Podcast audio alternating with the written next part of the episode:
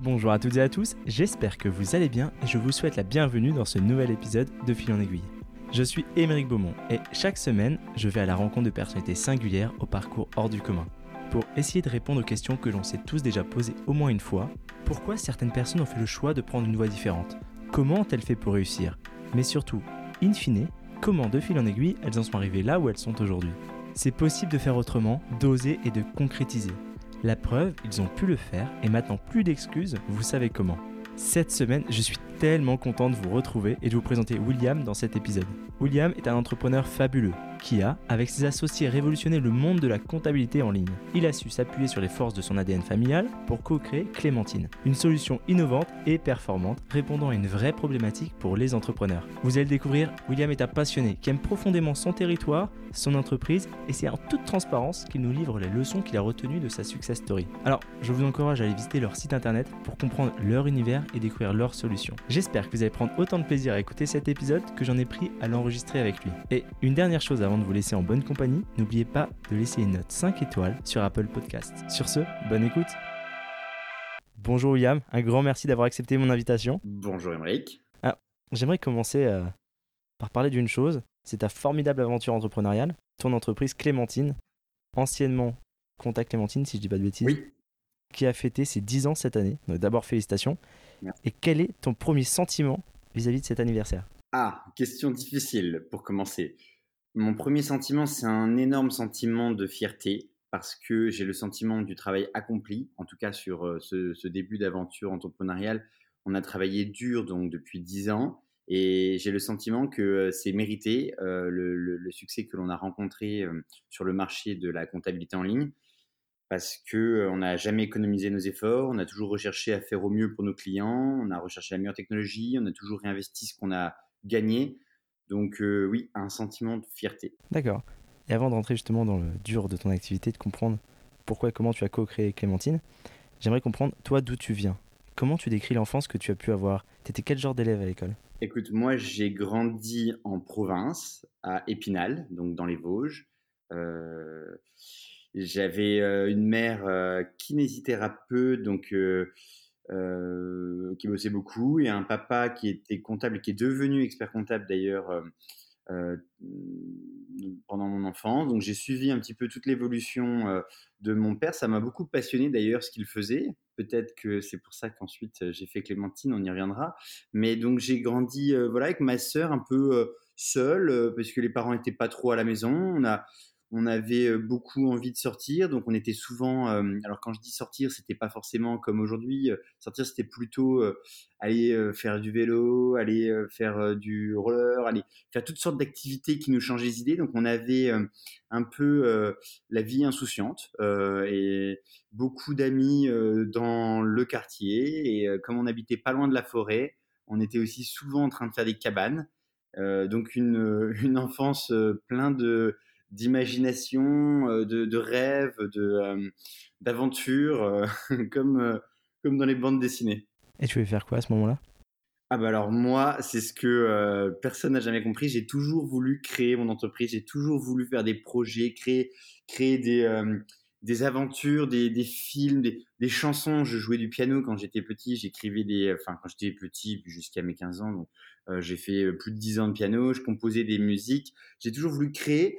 Et euh, la seule voix qui me plaisait déjà, euh, même très tôt au collège, j'en parlais avec euh, quand on remplissait les petits formulaires en début d'année pour les professeurs euh, qu'est-ce qu'on voulait faire plus tard.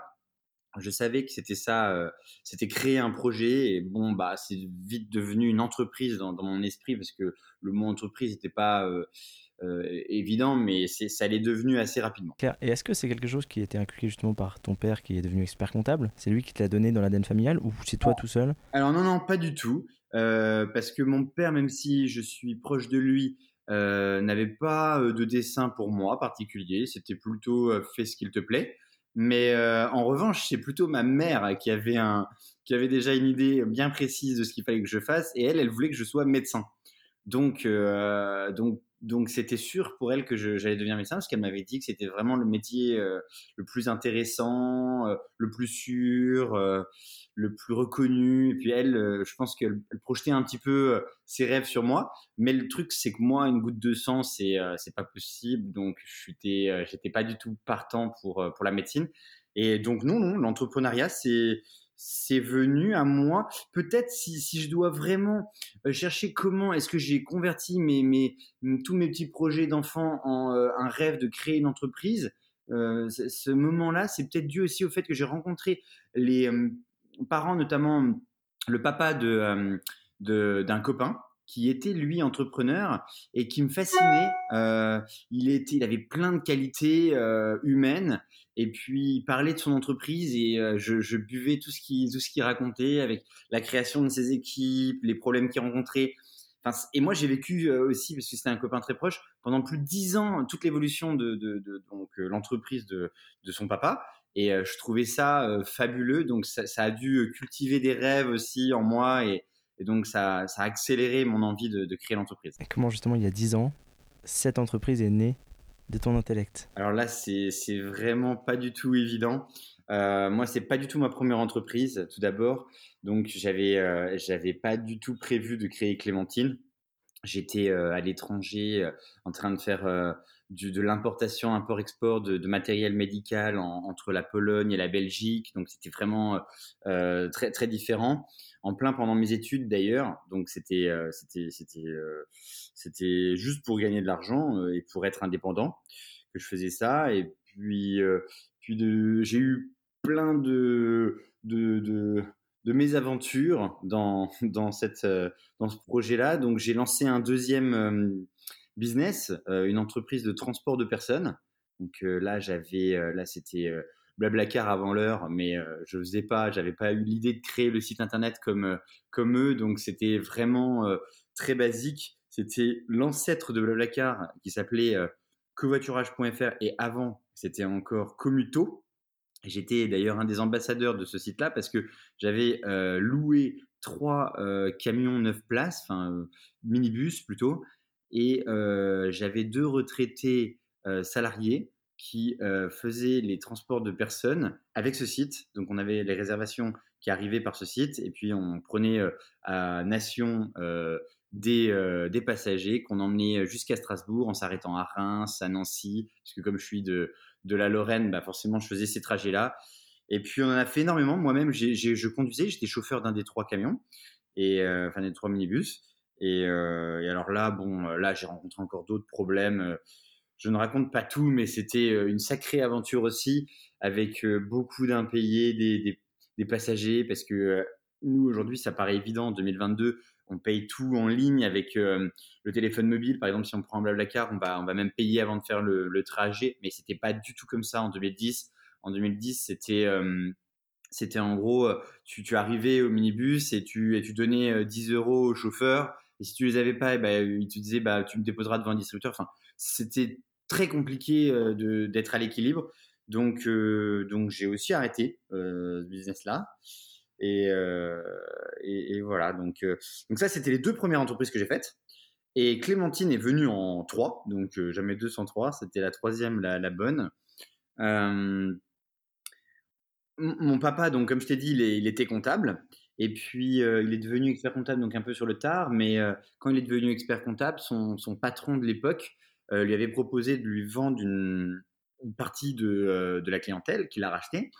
Et euh, ça s'est très mal passé parce que bon, il s'est endetté et, et, et, la période était mauvaise. C'était après la crise de 2008, donc 2010-2011. Euh, et donc, il s'est retrouvé avec beaucoup de dettes euh, qu'il pouvait pas bien rembourser. Donc, ça a été un moment compliqué financièrement pour mes parents. C'est d'ailleurs aussi pour ça que ça m'a poussé à lancer mes deux premiers business euh, pendant mes études parce que mon père traversait cette période compliquée.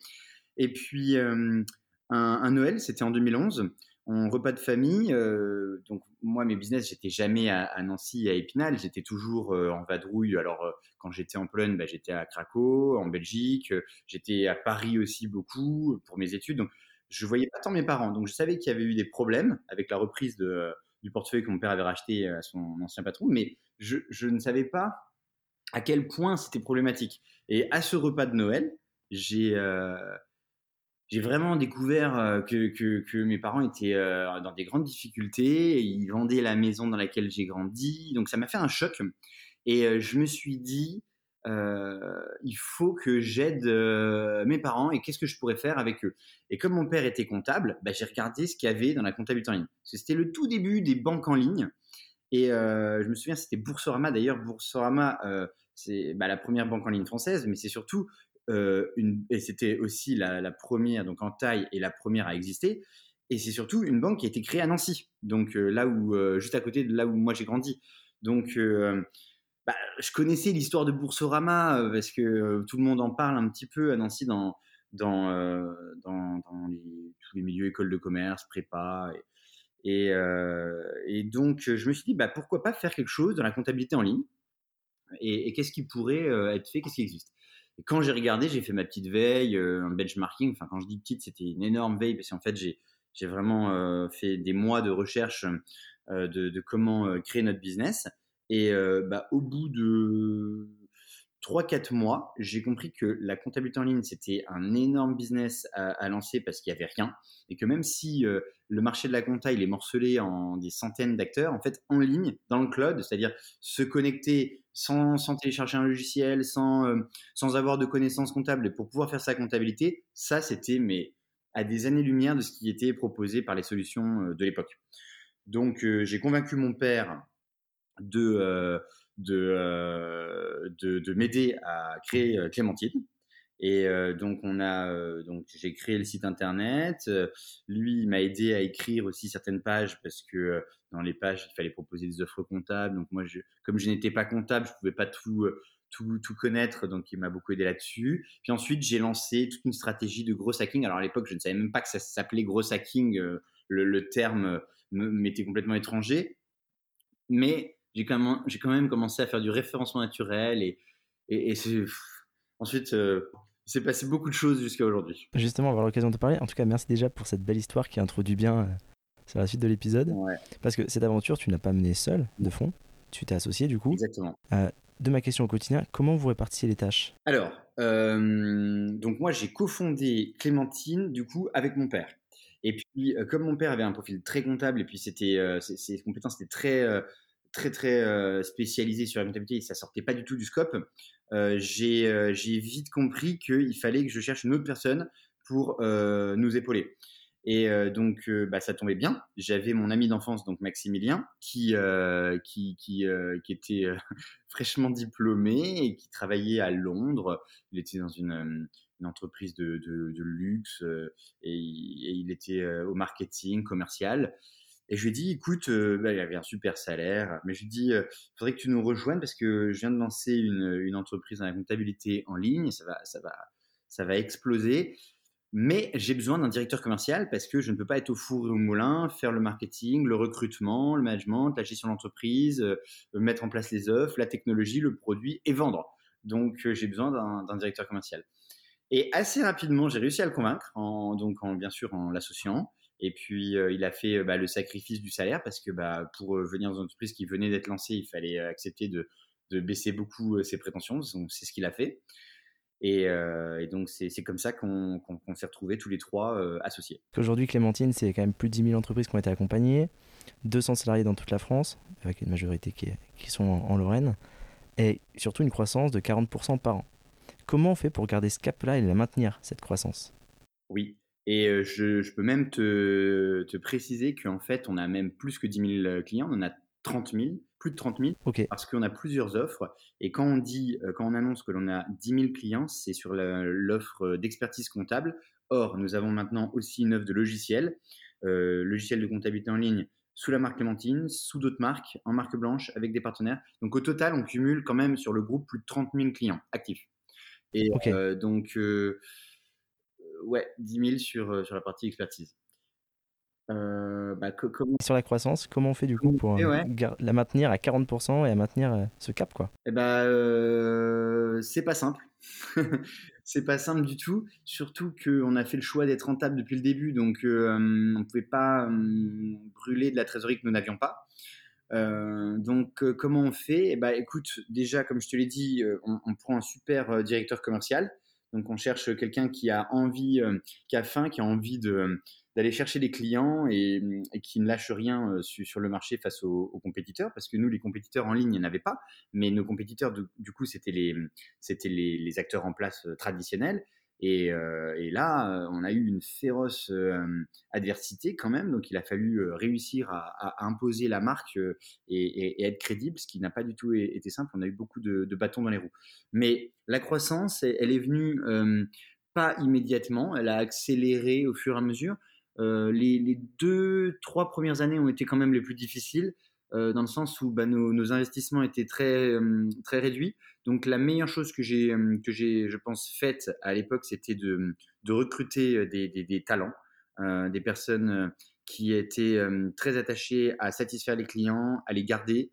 ça, c'était une des clés, c'est-à-dire parce que si on a du churn, finalement, gagner des clients, euh, bah, ça ne permet pas de faire la croissance parce qu'on en perd. Donc, euh, remplir un, ou gonfler un pneu, vie, un pneu crevé, c'est vraiment ce qu'il y a de pire pour euh, la croissance. Donc, on était très attaché à garder les clients qu'on gagnait.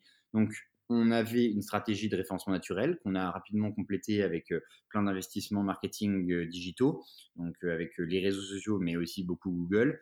Et, ensuite, bah, à chaque fois, on a réinvesti ce qu'on en a gagné. Donc, ça a été aussi le secret derrière pour pouvoir grandir. Parce que si on avait, euh, si on, avait euh, bah, augmenté nos salaires ou, euh, ou, pris les dividendes, on n'aurait pas pu réinvestir dans, dans le développement de l'entreprise. Donc je pense que les deux piliers, surtout au lancement de l'entreprise, ça a été un, de créer une équipe fiable, motivée, de confiance, qui d'ailleurs pour la plupart sont encore là dix ans après, dix ans après puisque les, les, quatre premiers collaborateurs sont encore dans l'entreprise.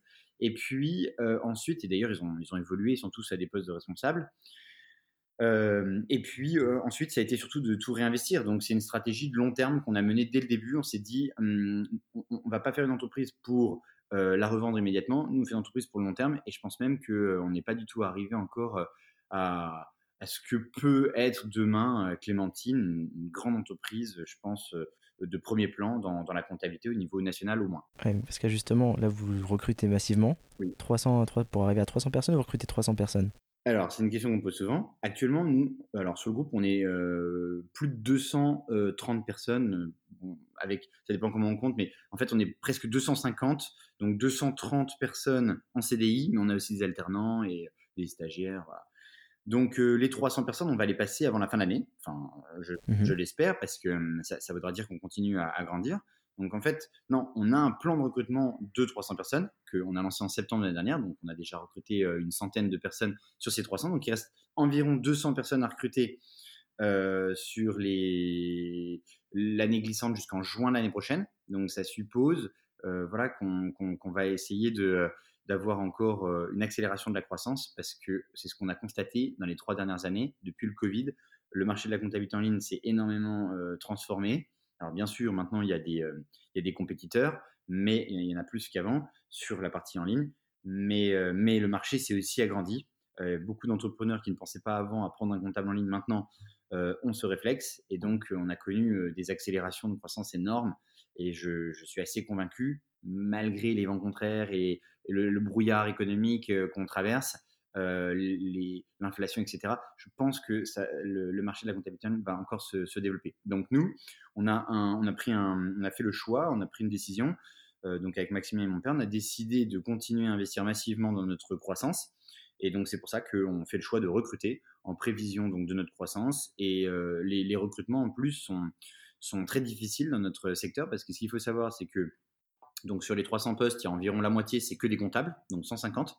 Et le poste de comptable, c'est le euh, deuxième poste le plus pénurique en France. Donc hmm. euh, j'ai pas de chance parce que il y a développeur, c'est un poste pénurique, et le deuxième poste le plus pénurique en France, c'est euh, comptable. Donc on est vraiment mal servi. Et pour recruter, bah, on, travaille très dur. J'ai 7 personnes au RH qui ne font que, que la chasse, fidélisation interne, suivi des collaborateurs internes, suivi des périodes d'essai et gestion de, de, toutes les RH internes. Donc, on, espère dépasser les 300 collaborateurs, une équipe de 300 pour la fin d'année, pour Noël.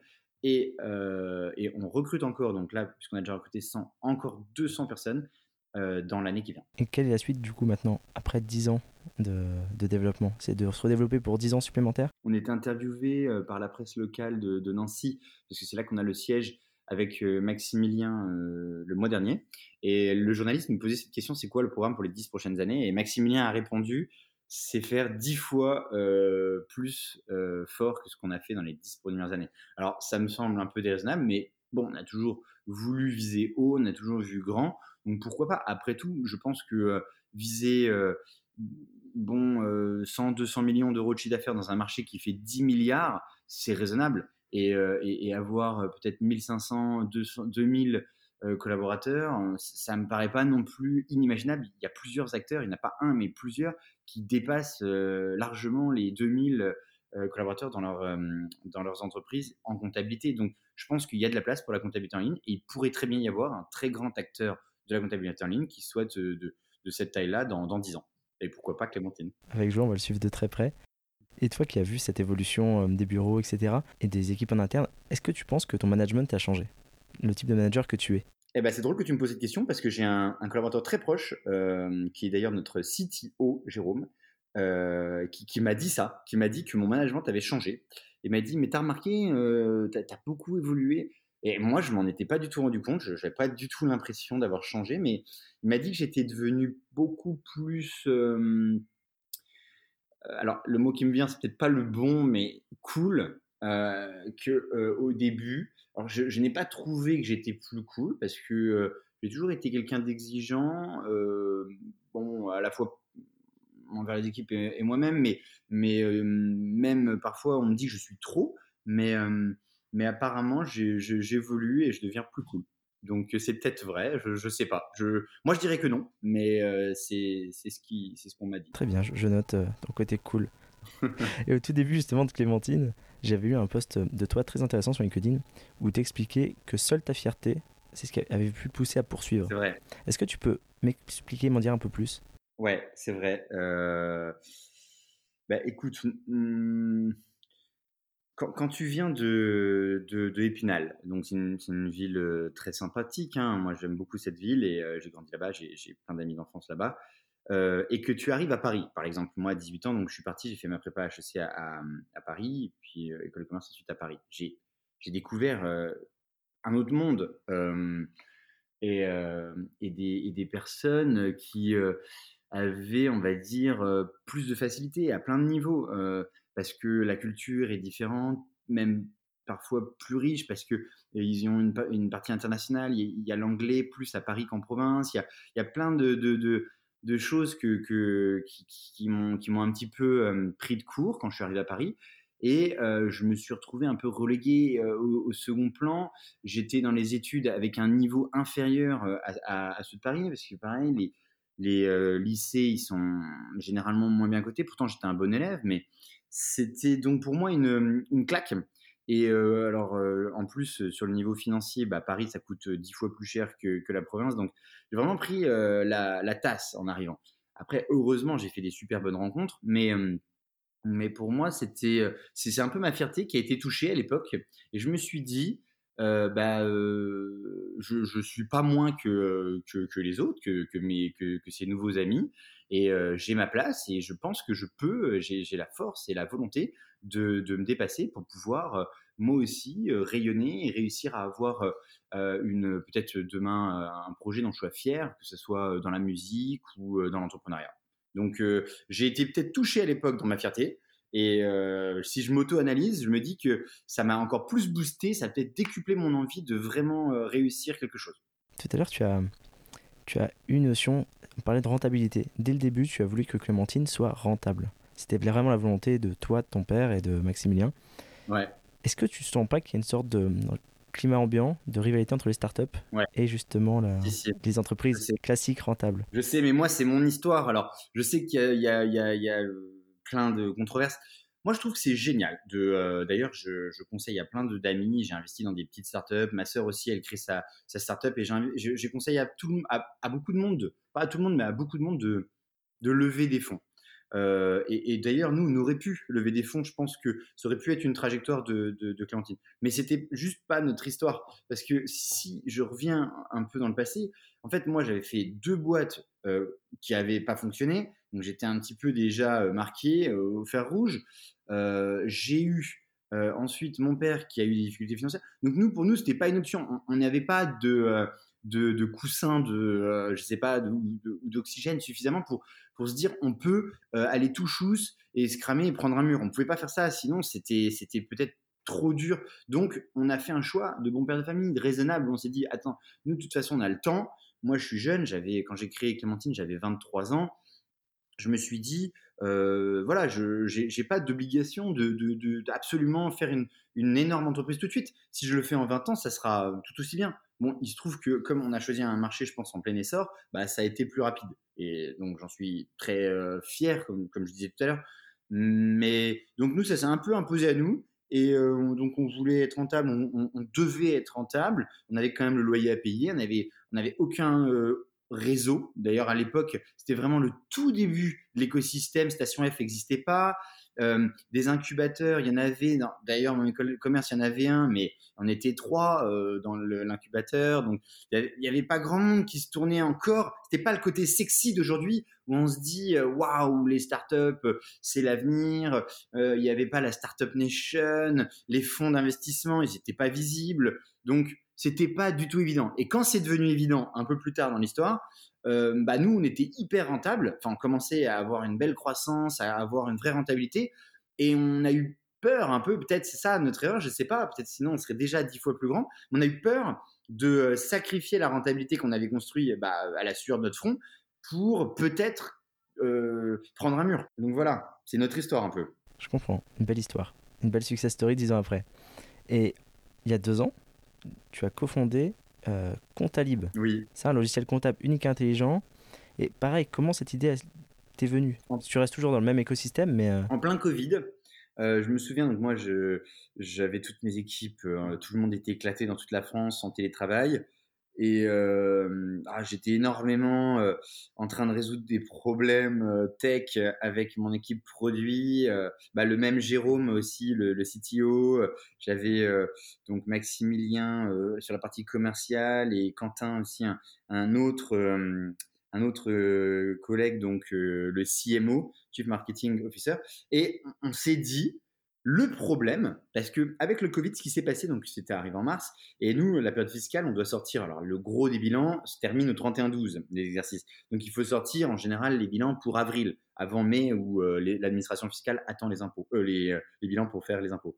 Et donc, on s'est retrouvé en avril avec un délai. Donc, c'était prorogé, on pouvait faire les bilans un peu plus tard. Mais les clients, ils voulaient des PGE.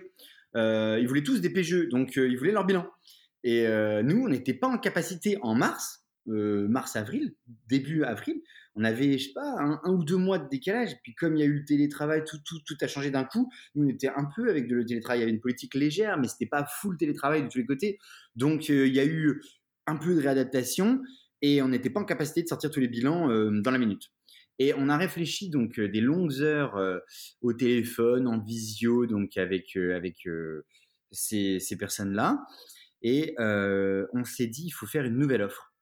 Et, euh, et, là, on a rencontré d'autres développeurs qui étaient dans qui avaient créé leur boîte. Ils faisaient euh, donc c'était ils faisaient juste des sites internet et des apps qui vendaient comme ça.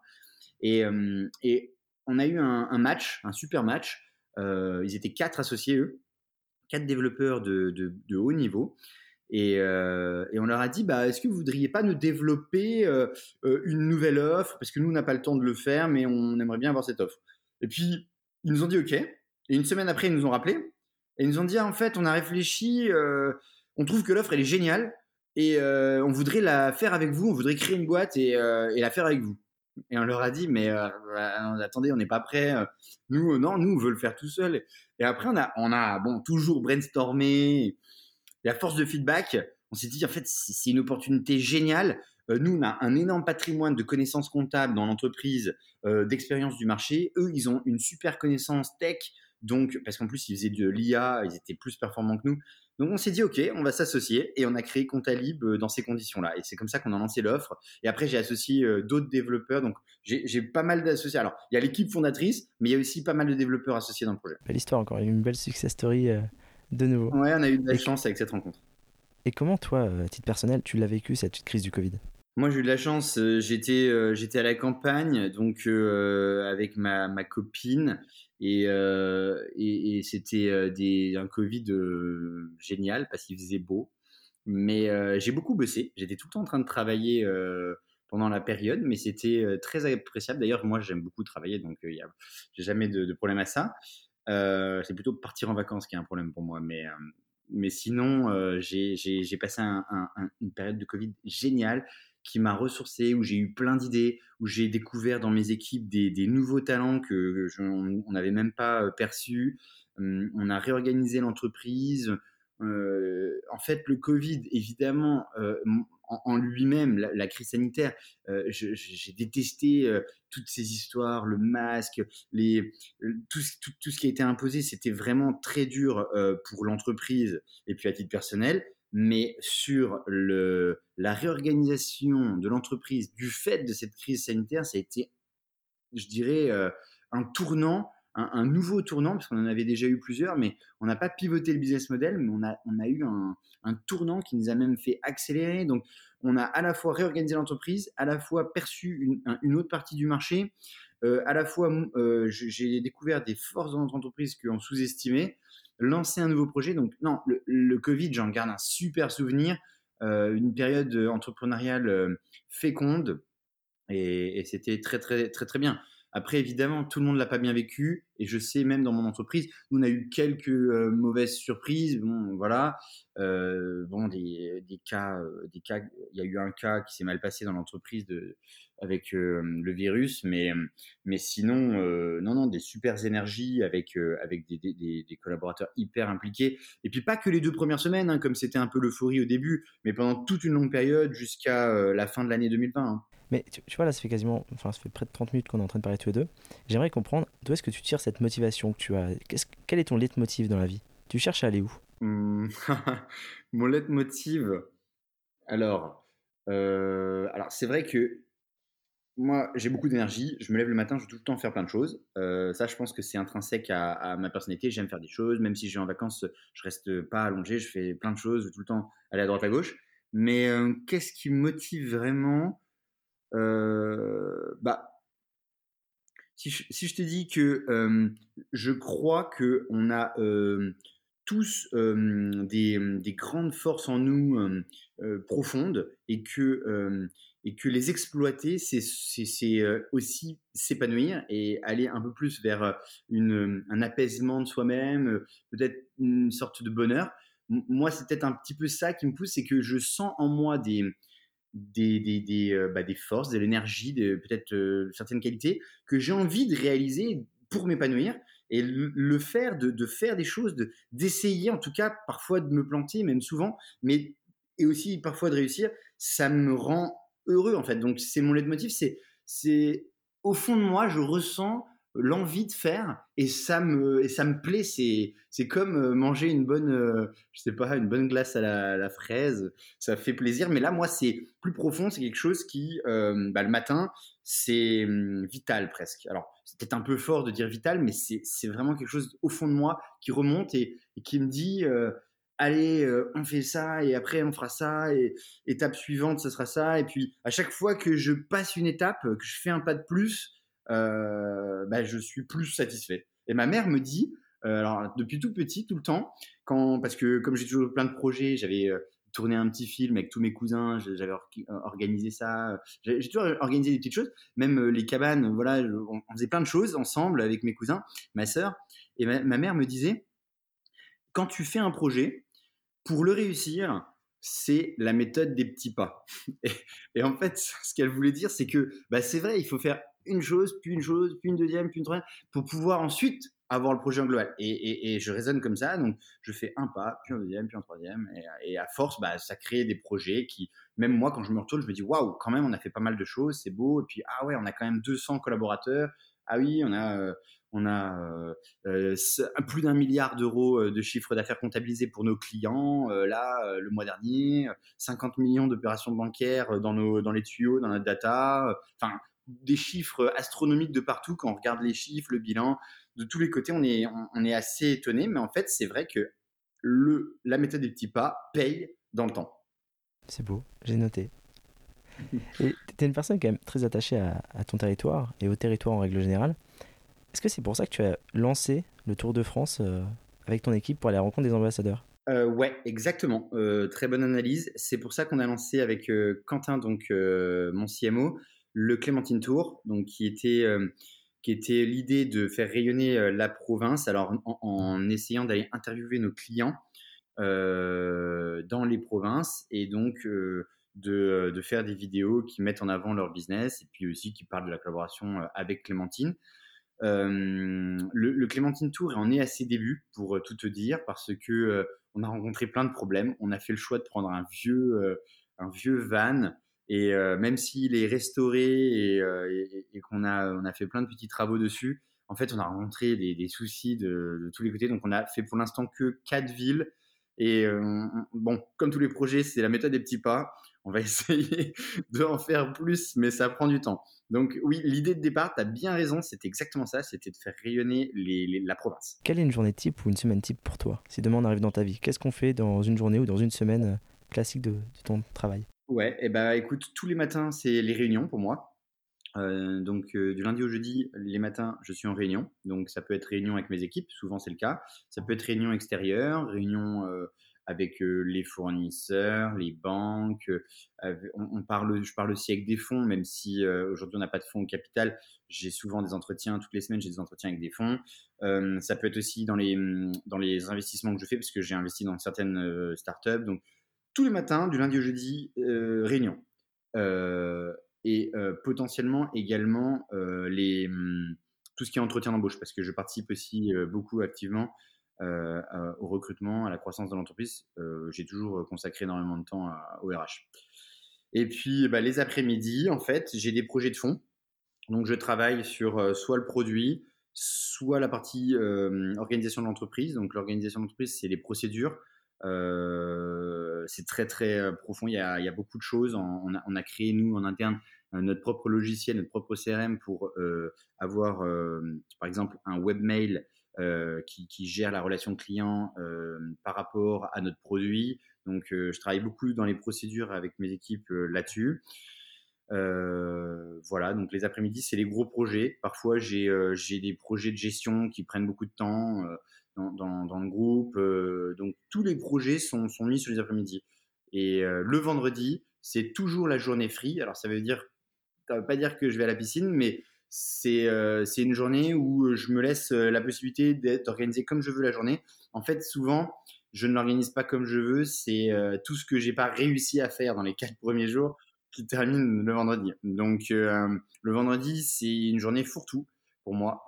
Voilà comment je m'organise. Et j'ai aussi bah, des créneaux horaires parce que les réunions, elles sont tout le temps rythmées au même moment avec mes équipes. Comme, ça, elles savent quand est-ce qu'on se voit et quand est-ce qu'elles rendent un travail pour qu'on puisse échanger. Donc j'ai équipe com, équipe marketing, équipe commerciale, équipe RH, euh, équipe produit, équipe tech. Euh, voilà. Et euh, je suis hyper impliqué, hyper opérationnel. Je n'ai pas pris, même si parfois certains m'ont dit bah, tu pourrais peut-être prendre plus de, recul, mais j'adore savoir ce qui se passe sur le terrain, donc je suis hyper opérationnel. J'aime beaucoup poser quelques questions plus personnelles à la fin de la discussion, dont une particulièrement. Si demain tu croises le William d'il y a 15 ans, quel conseil tu aimerais lui donner? Oh là là, pas toutes les erreurs que j'ai faites.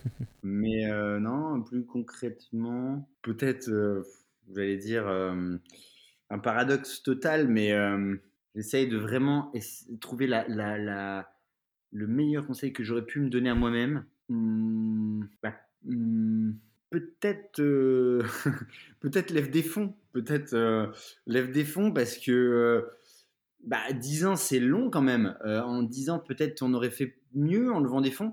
Après, c'est vrai qu'on ne sait pas, non? Non, c'est peut-être pas ça. Je, je réfléchis. Qu'est-ce que. C'est euh, dur comme question. J'arrive pas à, te répondre, mais, euh, mais bah tiens, j'ai la réponse. Euh, alors, c'est pas ça, c'est pas lève des fonds, c'est occupe-toi plus de ta vie personnelle. Puisque c'est une question personnelle, c'est ça que euh, je conseillerais parce que euh, le business, ben, ça prend beaucoup, c'est un sport et on, on, on s'améliore tous les jours, on cherche la performance. Mais en fait, dans la vie personnelle, c'est pas ça. Et euh, il y a des choses, quand on passe à côté, bah, on, on, perd quelque chose. On, perd, on peut perdre des amis parce qu'on va pas aux anniversaires, on les voit plus. On peut passer à côté euh, d'une fille bien, on peut, on peut passer euh, pas assez de temps avec sa famille ou autre. Et je pense que c'est peut-être ça que là, j'essaye de faire. passer plus de temps bah, en fait, dans ma vie personnelle, tout simplement. Parce que j'ai vraiment trop travaillé, je crois. Et bon, il y en a sans doute qui travaillent plus, mais, mais j'ai fait trop de sacrifices et je crois que c'est pas toujours bon et, c'est là que tu te rends compte qu'en fait, bah, parfois, le business peut attendre. Dans ton parcours maintenant, avec le recul justement, quel était ton plus grand échec? Oh là là. Alors j'en ai beaucoup des échecs. Euh, des mauvais investissements, des mauvais recrutements, des mauvais, du mauvais management de ma part. Alors le plus gros échec qu'on a vécu, alors c'est 2010, alors c'était janvier 2019, euh, avec l'équipe tech de l'époque, donc on avait une petite équipe à l'époque, on décide de faire une refonte de notre euh, produit, donc de la de l'app. Et euh, donc on prend six mois, on se dit, bah, on laisse tourner l'ancienne version, puis pendant six mois on refait la nouvelle, et quand la nouvelle sera prête, on la sort. En janvier 2019, on arrive au terme des six mois. Et euh, donc l'app n'était pas 100% euh, finie, la nouvelle. Mais entre-temps, dans l'ancienne, on la maintenait plus. Et donc, euh, on avait beaucoup, beaucoup de bugs dans l'ancienne version. Et on a, on a hésité, on s'est dit, est-ce qu'on continue à attendre pour mettre la nouvelle version en prod ou bien, bien est-ce qu'on la met tout de suite? Et, là, j'ai pris vraiment une très mauvaise décision. J'ai pris la décision de mettre en prod la nouvelle version et c'était une catastrophe. On a, on, a, on a dû perdre vraiment beaucoup d'argent. Alors, enfin, je compte pas, mais on a perdu des centaines de clients. Euh, franchement, c'est en millions d'euros, je pense. On a, perdu euh, un ou deux millions d'euros, je pense, immédiatement. Et euh, c'était très très dur pour les équipes parce qu'il a fallu qu'elles répondent à l'insatisfaction pendant six mois. Donc du coup, les six mois d'après, de janvier à juin 2019, c'était une période très difficile, les clients qui se plaignaient, pourquoi l'appel marche pas, et, la, feature là on l'a plus. Euh, ouais, là c'était vraiment la plus euh, grosse euh, étape que qu'on a passée. Alors il se trouve que comme j'ai la chance d'avoir des équipes loyales, eh bien on a on s'est battu, on a bossé encore plus dur. j'ai les développeurs qui bossaient jusqu'à minuit, 2 heures du matin au bureau pendant des semaines on a dormi au bureau ensemble, on, avait beaucoup, beaucoup de, choses à faire, donc on a travaillé très dur. Et puis, euh, et puis bah, on a réussi à remonter la, la, la, côte, mais c'était quelque chose de, difficile et d'amer un peu parce que, en fait, je pense que c'était vraiment une décision bête de mettre en prod.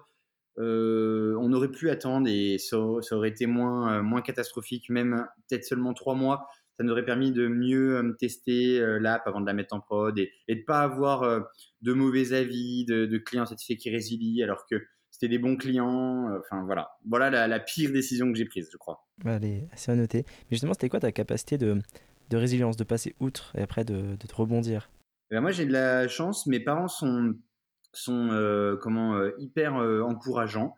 Euh, donc, euh, je parle beaucoup avec ma maman, avec mon papa de tous les problèmes qu'on peut rencontrer dans l'entreprise, etc. Et euh, ils sont optimistes et ils me disent tout le temps que bah non, mais il y a des solutions. Et donc, ma capacité, je pense que j'ai beaucoup de force dans ma famille. Je suis, bien épaulé. D'ailleurs, c'est un conseil que je donne souvent à ceux qui lancent leur entreprise, c'est regardez votre entourage quand vous créez votre boîte parce que la lancer seule sans soutien, c'est vraiment très difficile il faut être entouré soit par sa copine, soit par sa, femme ou je ne sais pas son mari et, euh, ses amis ou ses parents ou frères et sœurs parce que euh, parce qu'il y a trop de, difficultés, d'obstacles et, euh, et, si on n'a pas si on n'a pas des gens derrière vous soutiennent et au contraire si on a même des gens qui sont limite des poids lourds, bah c'est deux fois plus dur. Donc Donc ça, c'est une, grande qualité de résilience. Et après, par, par nature, je crois que je suis quelqu'un aussi d'assez déterminé. Donc, donc rien que quand on met en place un projet, je ne lâche rien. Avec les équipes, je suis, je suis vraiment très obsédé d'atteindre l'objectif sans dévier. Donc, mon esprit va pas ailleurs tant que le problème n'est pas résolu jusqu'au bout. Euh, puis bon, la force de travail aussi. Je pense que tous les entrepreneurs qui, qui euh, durent, euh, bah, c'est des bosseurs quelque part. Il n'y a, y a, y a, pas de, y a pas de secret, hein. comme disait le grand Edison. Il y a 1% de talent et 99% de travail. Et qu'est-ce que tu fais du, du temps libre que tu as? Tu as des passions à côté de ton activité Tu m'as parlé de piano tout à l'heure. Est-ce que tu fais du sport? Ouais, ouais. Bah moi, je, fais, alors je suis passionné euh, de peinture, donc euh, je peins, mais euh, je ne suis pas reconnu encore dans cette discipline. donc je peins et du piano un petit peu, mais beaucoup moins qu'avant. Et voilà, donc je, je, peins des tableaux depuis 10 ans. et tout le temps le même tableau d'ailleurs, mais que je fais varier dans des styles différents, mais c'est toujours le même thème. Et c'est donc j'illustre comme ça. Alors, je, ne peux pas te montrer parce que c'est un podcast, mais euh, l'énigme du Sphinx, tu connais? Je crois que ça me parle, mais je veux bien ton explication.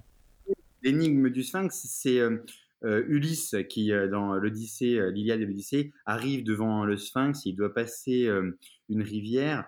Et, le Sphinx lui dit bah, Pour passer la rivière, tu dois répondre à cette question quel est le seul animal qui, le matin, a quatre pattes, hmm. à midi, a deux, deux, deux, pattes, et le soir, en a trois? L'homme. C'est ça. Et il répond l'homme, exactement. Et donc, moi, j'illustre cette énigme du sphinx par trois têtes le, l'enfant, le bébé, euh, l'homme et le vieillard. Et je fais euh, ce tableau-là dans toutes les euh, couleurs et dans toutes les manières de, faire. Est-ce qu'il y a un film, une série ou un livre que tu aimerais partager avec nous, qui t'a vraiment marqué? Ouais, quand j'étais. Bah, alors, j'ai lu L'Iliade de lycée, j'ai adoré, mais c'est pas ça. j'ai lu un, un, un, petit roman très très très bien quand j'étais jeune, euh, j'avais 15 euh, ans. C'est Manon Lescaut euh, de l'abbé Prévost. C'est une histoire d'amour, mais impossible, et, qui se finit mal.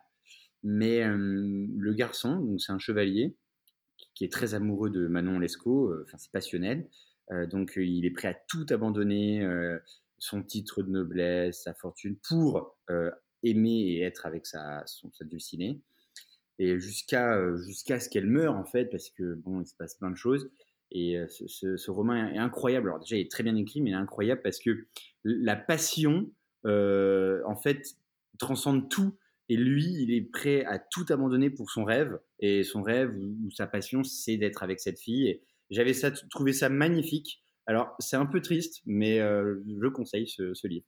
C'est noté je le mettrai en référence de l'épisode dans tous les cas Mmh, un film, bah là je suis allé voir Top Gun, euh, qui est très bien d'ailleurs, mais euh, que la deuxième partie. La première partie je me suis ennuyé, mais très bien sur la fin donc ça compte, plus que le début.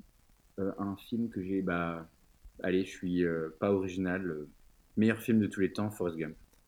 citronnade. Ça vient donc là de Clémentine, c'était pas la citronnade, c'était... C'est ça. Non mais très clair, je... c'est noté. Une dernière question, si des auditeurs veulent t'écrire ou te retrouver, où est-ce qu'ils peuvent le faire? Alors, moi, je reçois énormément de mails et je réponds très peu, mais je les, je les regarde.